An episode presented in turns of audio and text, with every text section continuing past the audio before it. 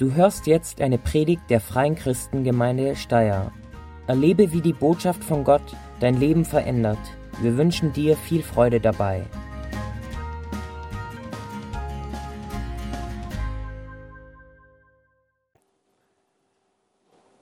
Ja, schönen guten Morgen.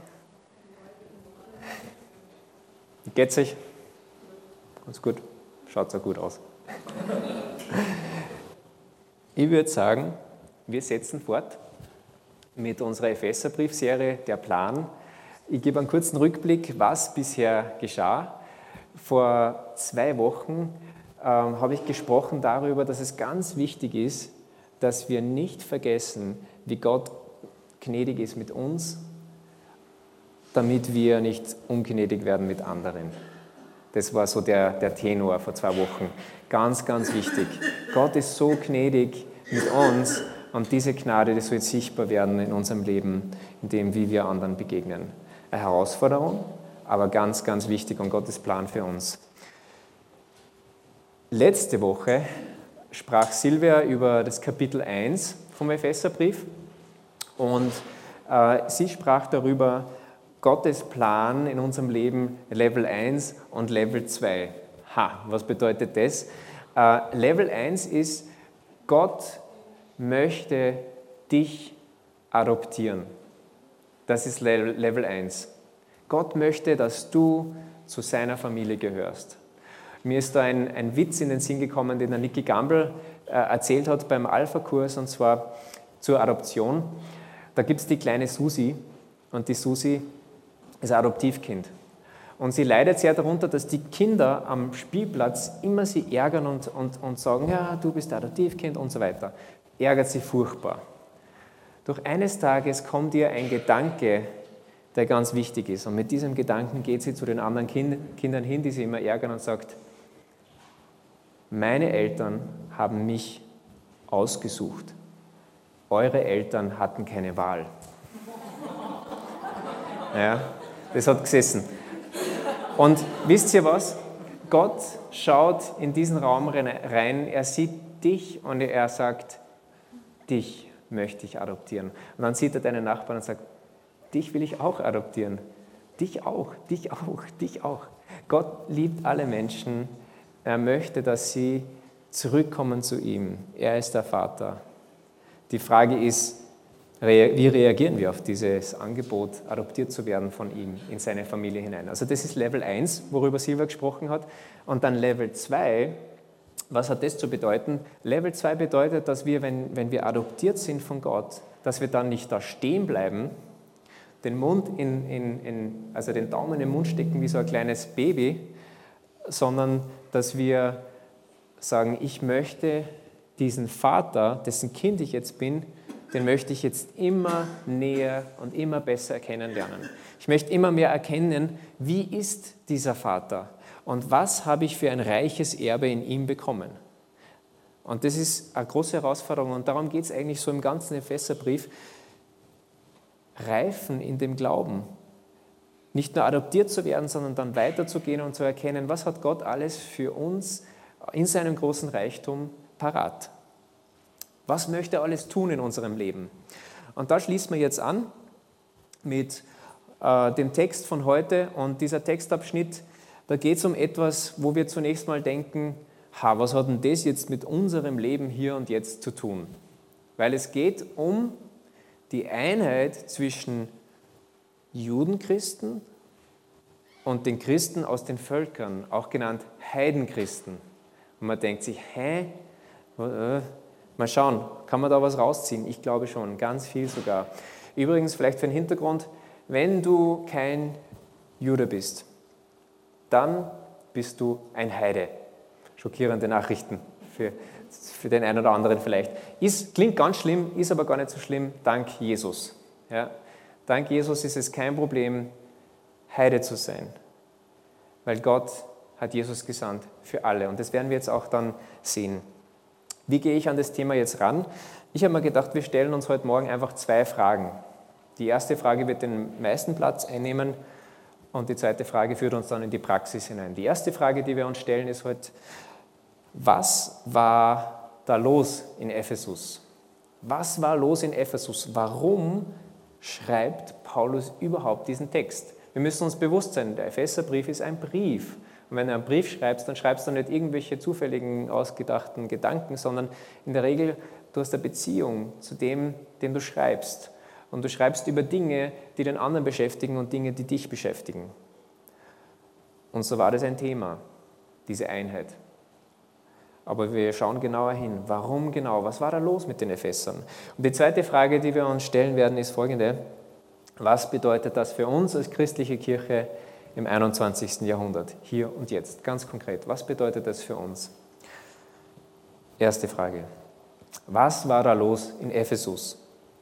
Der Text, den ich in Kürze vorlesen werde, der legt nahe, dass das Verhältnis zwischen diesen zwei Gruppen, den Leuten, die jüdischer Abstammung waren und zu Christus gefunden haben, und den Leuten, die aus die nicht jüdischer Abstammung waren und zu Christus gefunden haben, dass dieses Verhältnis nicht gut war.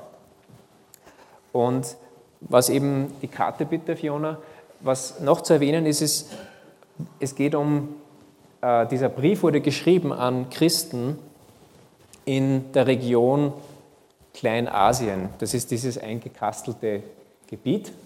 Und Ephesus ist der weiße Punkt. Da ist äh, die wichtigste Stadt gewesen für diese Region. Und es hat sich was verändert, nämlich in diesem Gebiet. Äh, da waren die meisten Christen in den Gemeinden nicht jüdischer Abstammung. Das war aber ganz anders zu Beginn, als die Christenheit entstanden ist, weil wenn man dann runtergehen würde, da ganz rechts unten, da wo es so trocken ausschaut, da kommt man dann nach Jerusalem mal.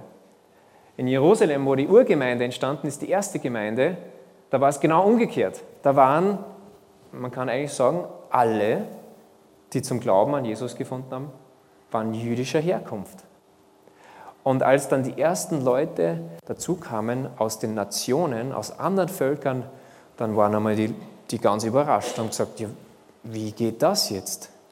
Plötzlich werden Leute, glauben Leute an Jesus, werden erlöst durch ihn, obwohl sie gar keine Juden sind. Und dann haben sie sich die Frage gestellt, müssen die jetzt eigentlich erst Juden werden? Müssen sich die Männer beschneiden lassen? Müssen sie die ganzen Gebote und Gesetze von Mose, dieser Bundesschluss, ja, müssen sie das jetzt auch einhalten? Und dann haben sie sogar, man, nennt, man, hat es genannt, das ist das erste Apostelkonzil. Die Aposteln sind zusammengekommen, haben sich hingesetzt und haben mal zum Diskutieren angefangen. Ja, wie ist das jetzt eigentlich? Und durch das Wirken des Heiligen Geistes und durch ihre Beratung sind sie zum Schluss gekommen, nein, diese Heidenchristen müssen nicht erst Juden werden, um dann zu Christen zu werden. Gott nimmt sie auch so an. Das waren revolutionäre Nachrichten. Das war ganz was Neues. Und ist auch gute Nachricht für uns, weil sonst müsste ich nämlich nach dem Gottesdienst alle Männer bitten zur Beschneidung. Ähm, gute Nachrichten waren das. Gott nimmt die Menschen aus den Nationen auch so an.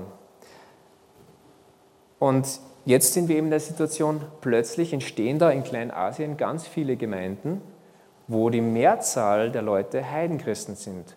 Und da dürfte es eine Entwicklung gegeben haben, die nicht gut war. Anstatt diese Christen, die es auch gegeben hat, die aus dem Jüdischen kamen, hochzuhalten, zu ehren, weil sie aus dem von Gott erwählten Volk Israel kommen, weil, sie, weil, weil der Retter aus ihrem Volk gekommen ist. Anstatt sie hochzuhalten, wurden sie an den Rand gedrängt und nicht gut behandelt. Und das ist die Situation, in die wir, die wir uns im Hinterkopf behalten müssen, um diesen Text richtig zu verstehen. Jetzt können wir den ersten Abschnitt mal hören. Okay, die Karte kannst du wieder weggeben, danke. Bei mir ist die Überschrift Juden und Nichtjuden durch Christus zu einer Einheit gemacht. Also denkt dran, wer, die, wer sind diese Leute, an die der Apostel Paulus jetzt schreibt? Er sagt, denkt doch mal zurück. Ihr wisst ja, dass ihr wegen eurer nichtjüdischen Herkunft die Unbeschnittenen genannt wurdet, und zwar von denen, die sich selbst als die Beschnittenen bezeichneten. Dabei ist ihre Beschneidung eigentlich ein rein äußerlicher menschlicher Eingriff. Wie stand es denn früher um euch? Früher, hattet ihr keinerlei Beziehung zu Christus. Ihr hattet keinen Zugang zum israelitischen Bürgerrecht und wart ausgeschlossen von den Bündnissen, die Gott mit seinem Volk eingegangen war. Seine Zusagen galten ihnen und nicht euch. Euer Leben in dieser Welt war ein Leben ohne Hoffnung, ein Leben ohne Gott. Krass, wieder mal so richtig, bam, links, rechts, ja, zack, zack, Backel, Haustätschen. Ähm, wirklich, ja, das, das, das könnte man, wenn man da nicht weiterliest, könnte man sagen, boah. Aber hier steht im nächsten Vers ein Doch. Doch. Das hat sich alles verändert. Doch. Das alles ist durch Jesus Christus Vergangenheit. Weil Christus sein Blut für euch vergossen hat, seid ihr jetzt nicht mehr fern von Gott, sondern habt das Vorrecht, in seiner Nähe zu sein. Ja, Christus selbst ist unser Friede. Er hat die Zweiteilung überwunden und hat aus Juden und Nichtjuden, wörtlich steht hier, hat aus beiden eine Einheit gemacht. Er hat die Mauer niedergerissen, die zwischen ihnen stand, und hat ihre Feindschaft beendet.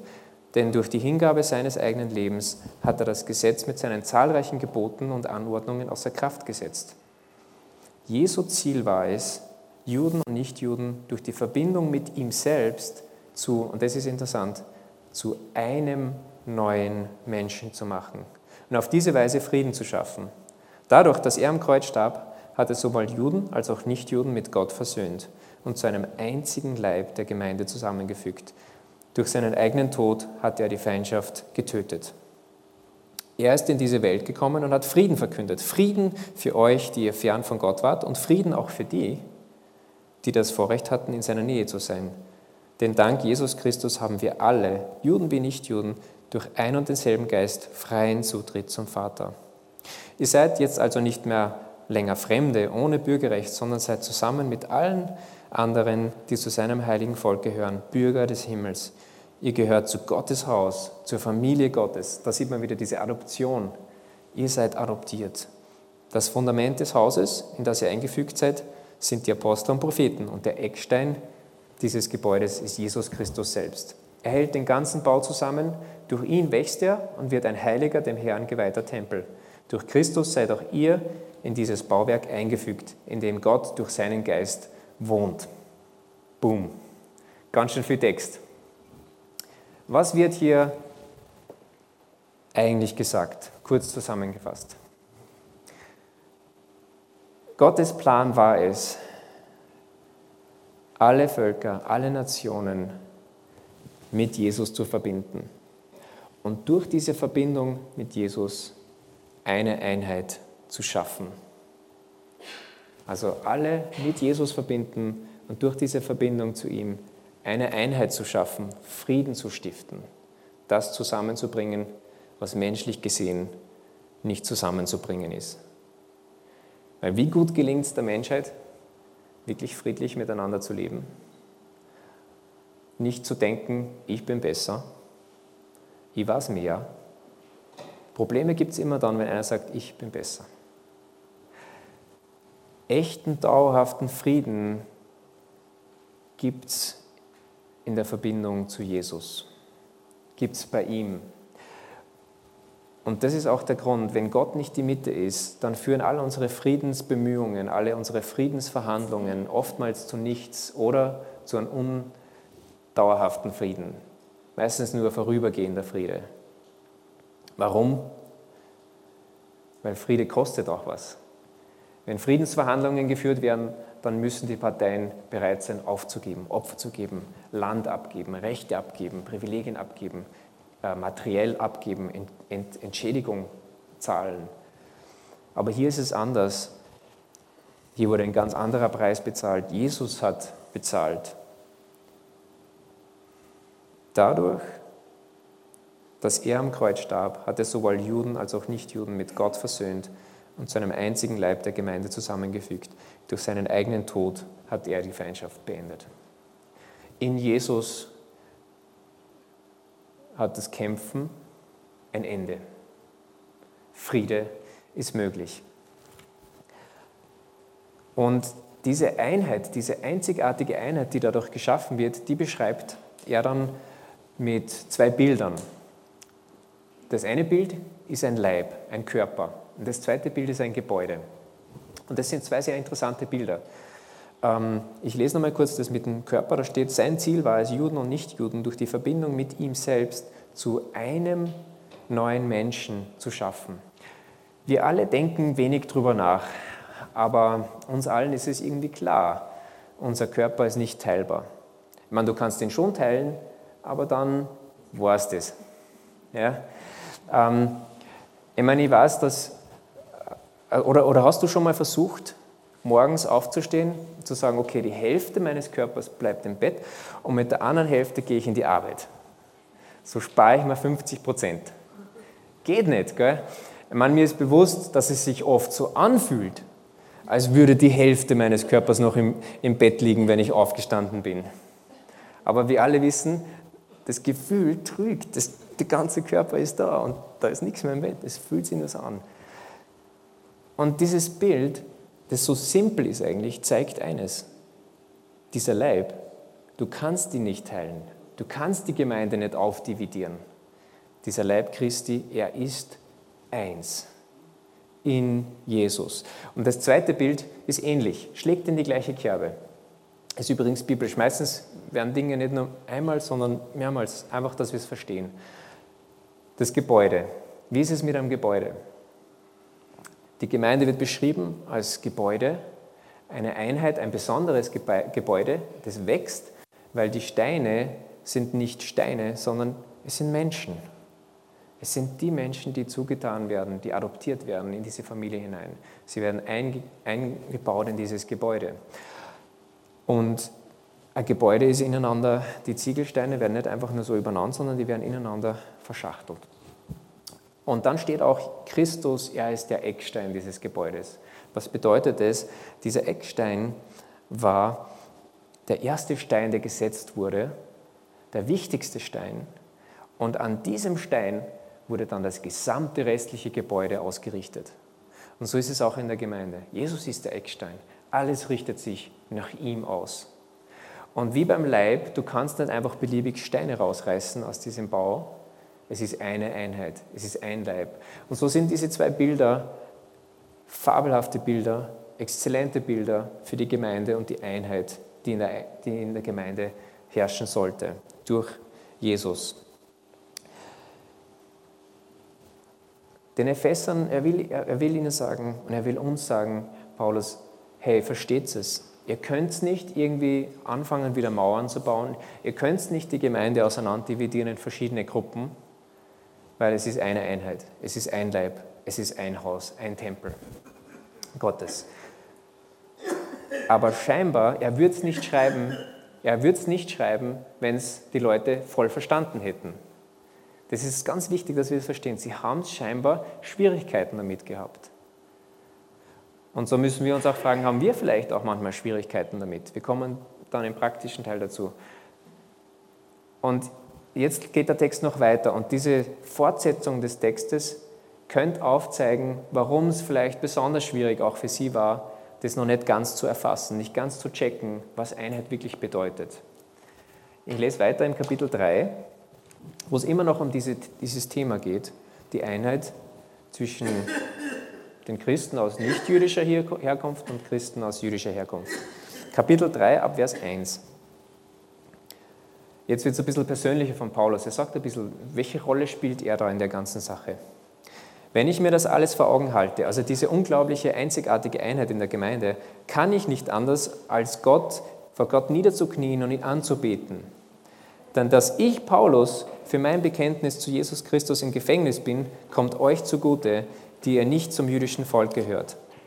Er hat nämlich, er saß im Gefängnis, weil er unter den nicht jüdischen Völkern diese Versöhnung in Christus verkündet hat?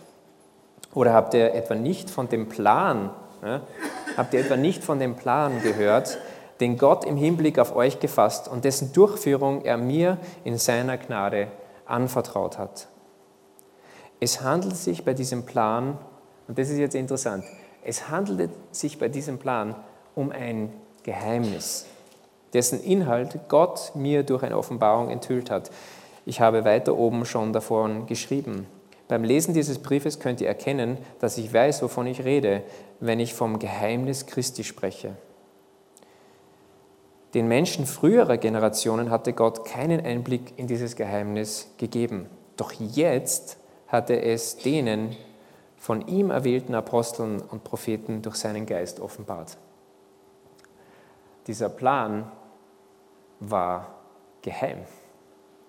Es war was Neues, was hier passiert ist. Und jetzt wiederholt eigentlich das, was wir vorhin schon gehört haben. Die Nichtjuden, und darin besteht dieses Geheimnis, sind zusammen mit den Juden Erben, sie sind adoptiert, bilden zusammen mit ihnen einen Leib und haben zusammen mit ihnen Teil an dem, was Gott seinem Volk zugesagt hat. Das alles ist durch Jesus Christus und mit Hilfe des Evangeliums wirklich geworden. Dass ich ein Diener dieser Botschaft geworden bin, ist ein Geschenk der Gnade Gottes. Ich verdanke es seiner Macht, die in meinem Leben wirksam geworden ist. Mir, dem Allergeringsten von allen, die zu Gottes heiligen Volk gehören, hat Gott in seiner Gnade den Auftrag gegeben, den nichtjüdischen Völkern zu verkünden, was für ein unermesslich großer Reichtum uns in der Person von Christus geschenkt ist. Es ist mein Auftrag, allen Menschen die Augen dafür zu öffnen, wie der Plan verwirklicht wird den Gott, der Schöpfer des Universums, vor aller Zeit gefasst hatte. Also dieser Plan, der geheim war, der existierte bereits vor aller Zeit. Ist uns das bewusst? Bevor Adam und Eva diese Frucht nahmen und gegen Gott rebellierten, hatte Gott schon beschlossen, ich werde Jesus eines Tages senden und das wieder auskitten. Das ist Gnade. Schon zu wissen, dass die Menschheit gegen ihn rebellieren wird und einen Rettungsplan zu haben. Bisher war dieser Plan ein in Gott selbst verborgenes Geheimnis. Doch jetzt sollen die Mächte und Gewalten in der unsichtbaren Welt durch die Gemeinde die ganze Tiefe und Weite von Gottes Weisheit erkennen. Genauso hatte Gott es sich vor aller Zeit vorgenommen. Und dieses Vorhaben hat er nun durch Jesus Christus, unseren Herrn, in die Tat umgesetzt. Durch ihn haben wir alle, die wir an ihn glauben, freien Zutritt zu Gott und dürfen zuversichtlich und vertrauensvoll zu ihm kommen. Daher bitte ich euch, lasst euch von den Nöten, die ich durchmache, nicht entmutigen. Ich, lade das, äh, ich erleide das alles ja für euch. Es trägt dazu bei, dass ihr Anteil an Gottes Herrlichkeit bekommt. Also es ist wieder ein Haufen Text, aber es lässt sich doch zusammenfassen. Und zwar, er wiederholt nochmal den Gedanken. In der Mitte, der Plan selbst war, alle Völker zusammenbringen in Jesus und eine Einheit schaffen. Und dann geht er aber noch darauf ein und sagt, hey Leute, dieser, dieser Plan, dieser geniale Plan, er war bis jetzt unbekannt. Gott hatte ihn bereits in der Schublade vor aller Ewigkeit liegen, aber er hat ihn nicht verraten, beziehungsweise er hat angedeutet. Wenn man im Alten Testament liest, die, die Propheten, die haben ja immer wieder so Andeutungen gemacht. Da kommt Erlösung. Und, und da ist auch manchmal erwähnt worden, es ist nicht nur für Israel, sondern es ist für alle. Aber es war nur so andeutungsweise. Keiner hat es keiner gecheckt und begriffen. Und plötzlich wird dieser Plan offenbar. Warum hat Gott es so gemacht? Keine Ahnung. Ich weiß es nicht. Ich habe einen Erklärungsversuch. Vielleicht wäre die Menschheit ohnehin überfordert gewesen, gleich den ganzen Plan Gottes vor Augen zu haben. Wenn ich mir vorstelle, zum Beispiel in meinem Leben, wenn ich wüsste, genau wüsste, was ist in zehn Jahren, würde mich das wahrscheinlich belasten und fertig machen. Ich weiß nicht, wie es dir geht. Viele Leute wollen das, aber ich glaube, das ist nicht gut, dass wir genau wissen, was wird in zehn Jahren sein, was wird in 100 Jahren sein. Es ist gut, oft zurückzutreten und zu sagen, okay, ich weiß, Gott hat einen Plan ich bin Teil dieses Plans und ich gehe Schritt für Schritt im Vertrauen. Und so war das irgendwo geheim, es war unbekannt. Und was war jetzt los mit den Ephesern? Ich nehme an, von dem ganzen Text, dass sie sich vermutlich das alles anders vorgestellt haben mit Gottes Plan. Sie waren überrascht, weil plötzlich, ihr habt es gezeigt, ihr habt es gesehen, plötzlich sind ja fast alle Christen Judenchristen.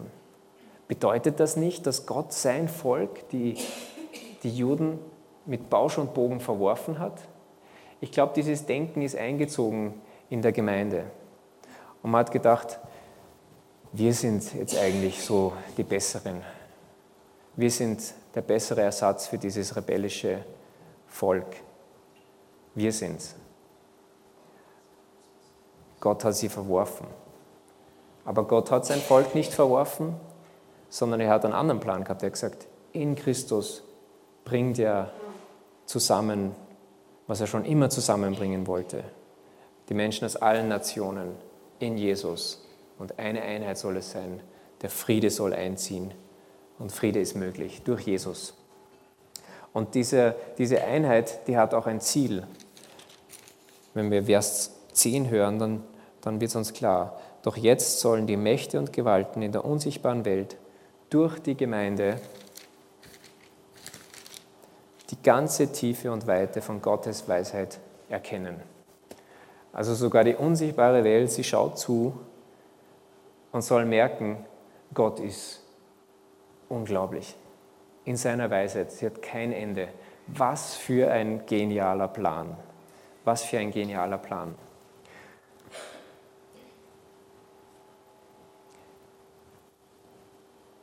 Die Epheser sollen eigentlich nur eines verstehen. Und da kommen wir auch zur zweiten Frage dann. Was bedeutet das für uns? Wir müssen verstehen, wir, die Gemeinde, wir sind eins. Wir sind eins. Und das sagt er den Ephesern, ihr seid eins. Das war schon immer der Plan Gottes. Sogar die unsichtbare Welt soll es erkennen. Ihr seid eins.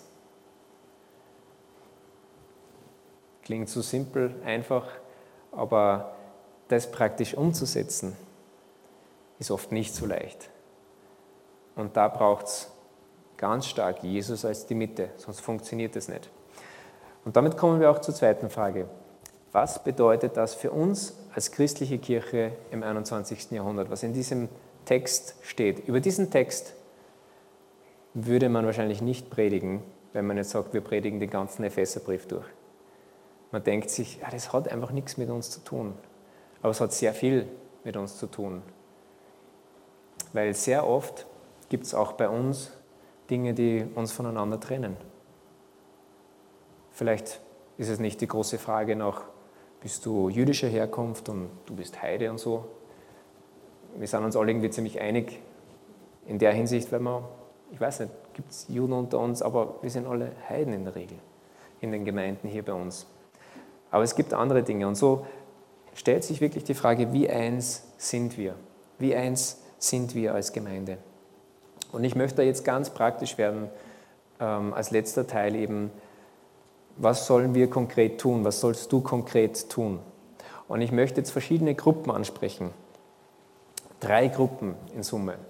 Als erstes möchte ich all jene ansprechen, die sagen, ich bin noch kein ich würde mich, nicht als nicht, äh, ich würde mich nicht als Christ bezeichnen. Ich bin noch kein Nachfolger von Jesus.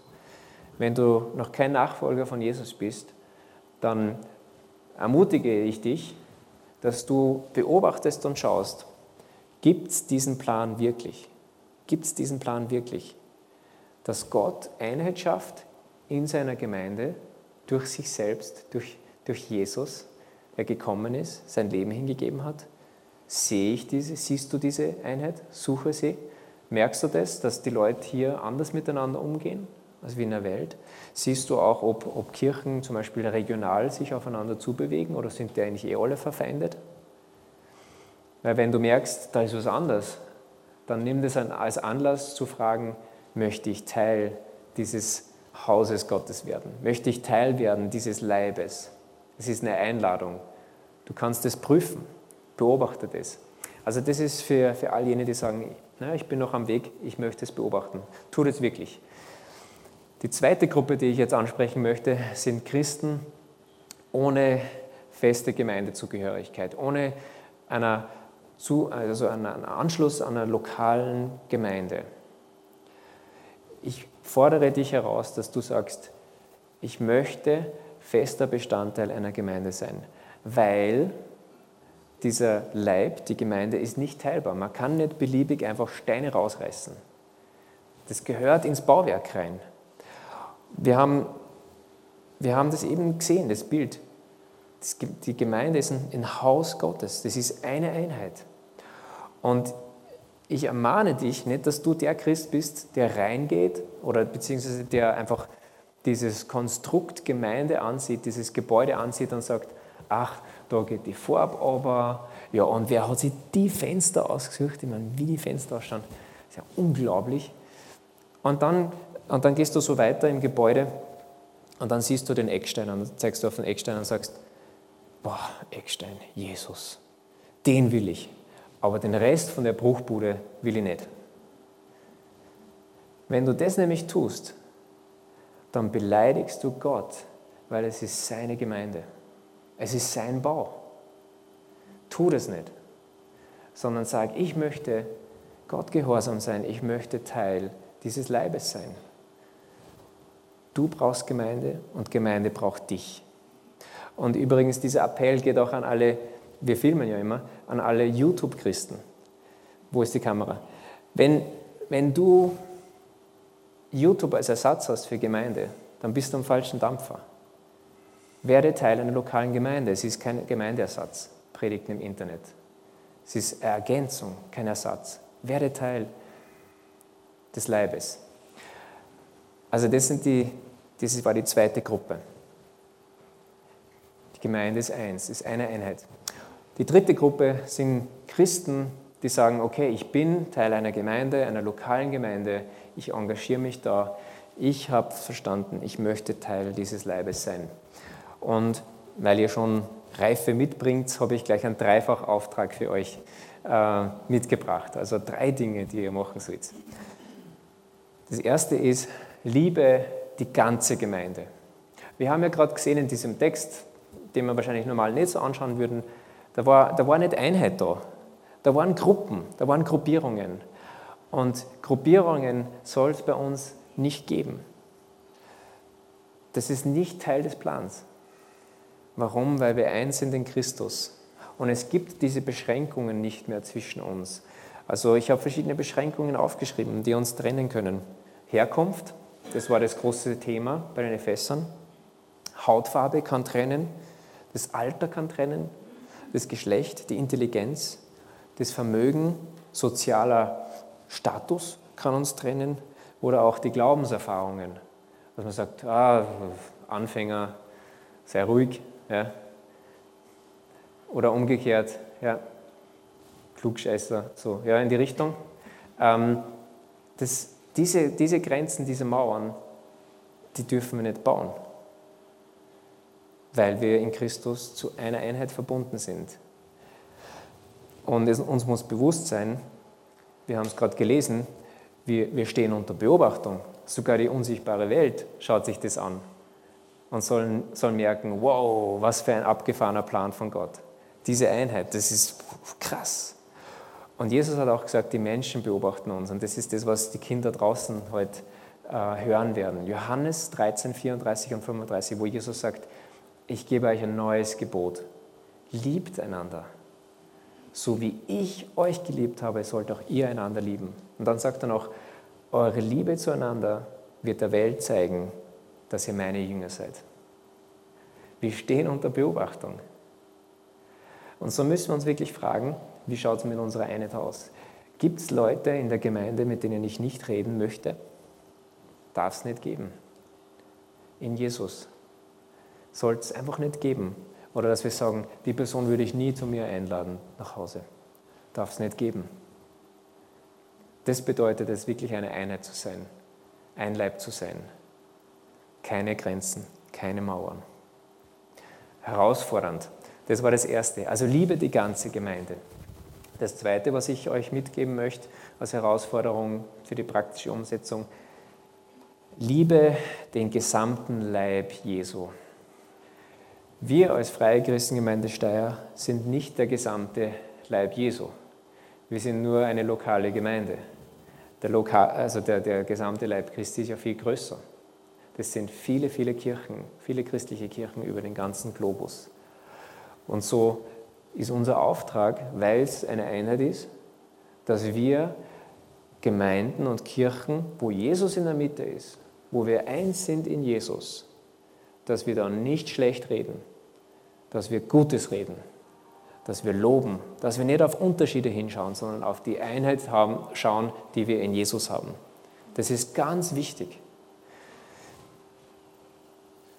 Jesus hat dafür gebetet, für diese Einheit in Johannes 17.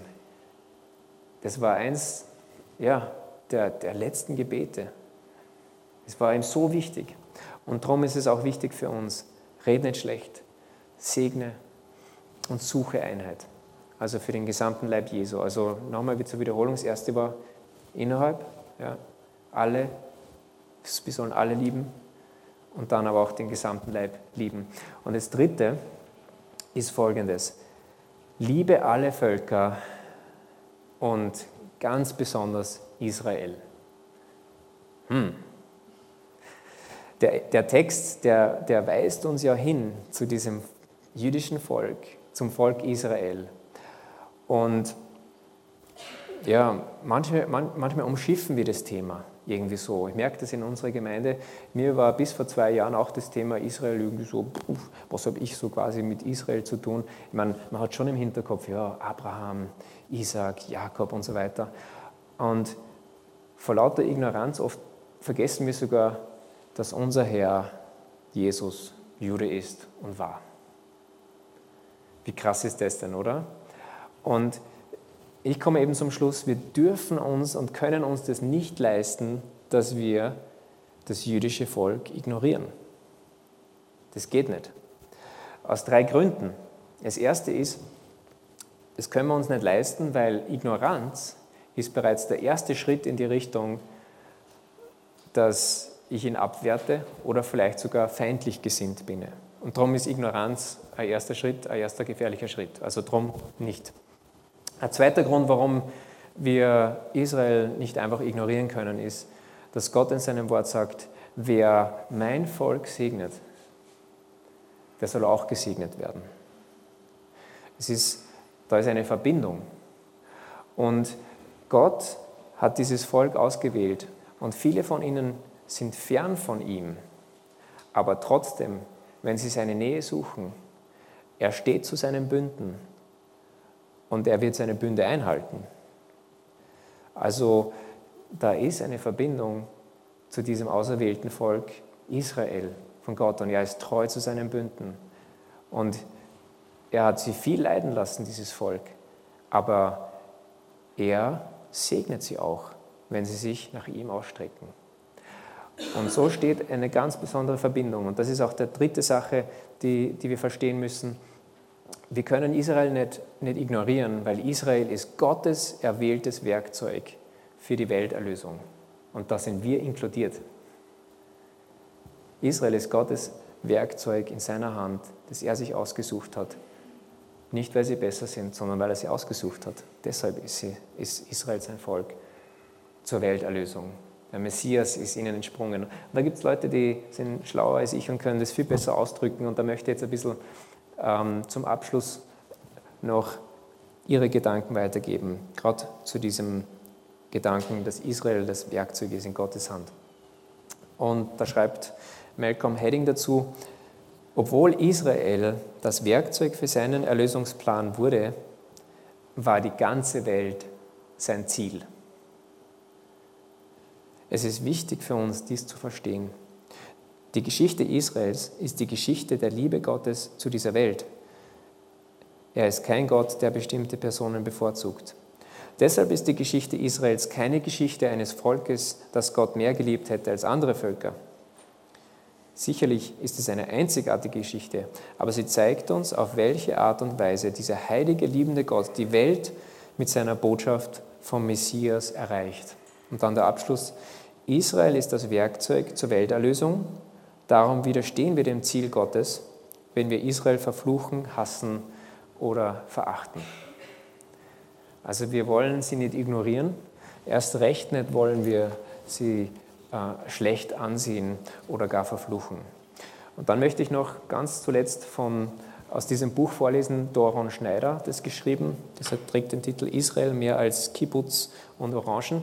Und das, dieses Buch hat mir sehr geholfen, eine neue Perspektive von Israel, von Gottes erwählten Volk zu haben.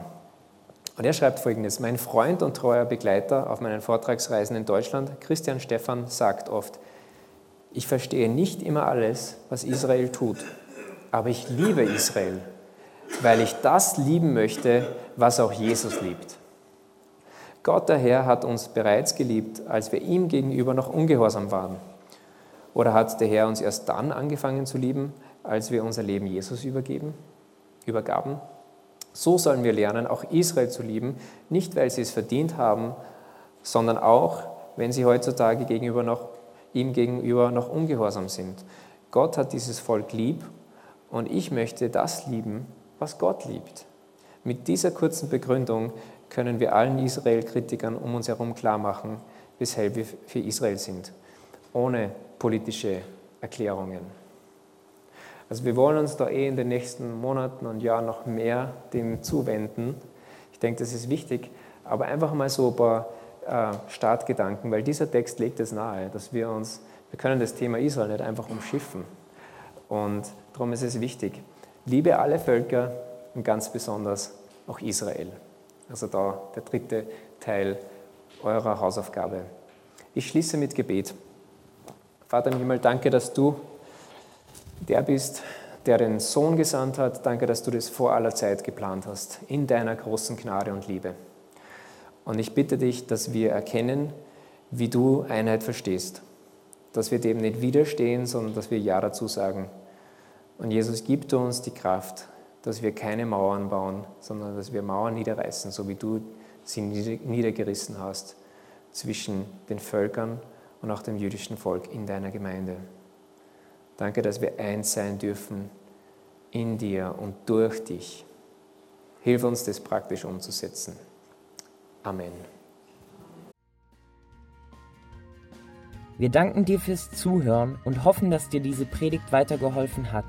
Auf www.fcg-steyr.at findest du mehr Infos über die Freie Christengemeinde Steyr sowie die Möglichkeit, deine Fragen zu stellen.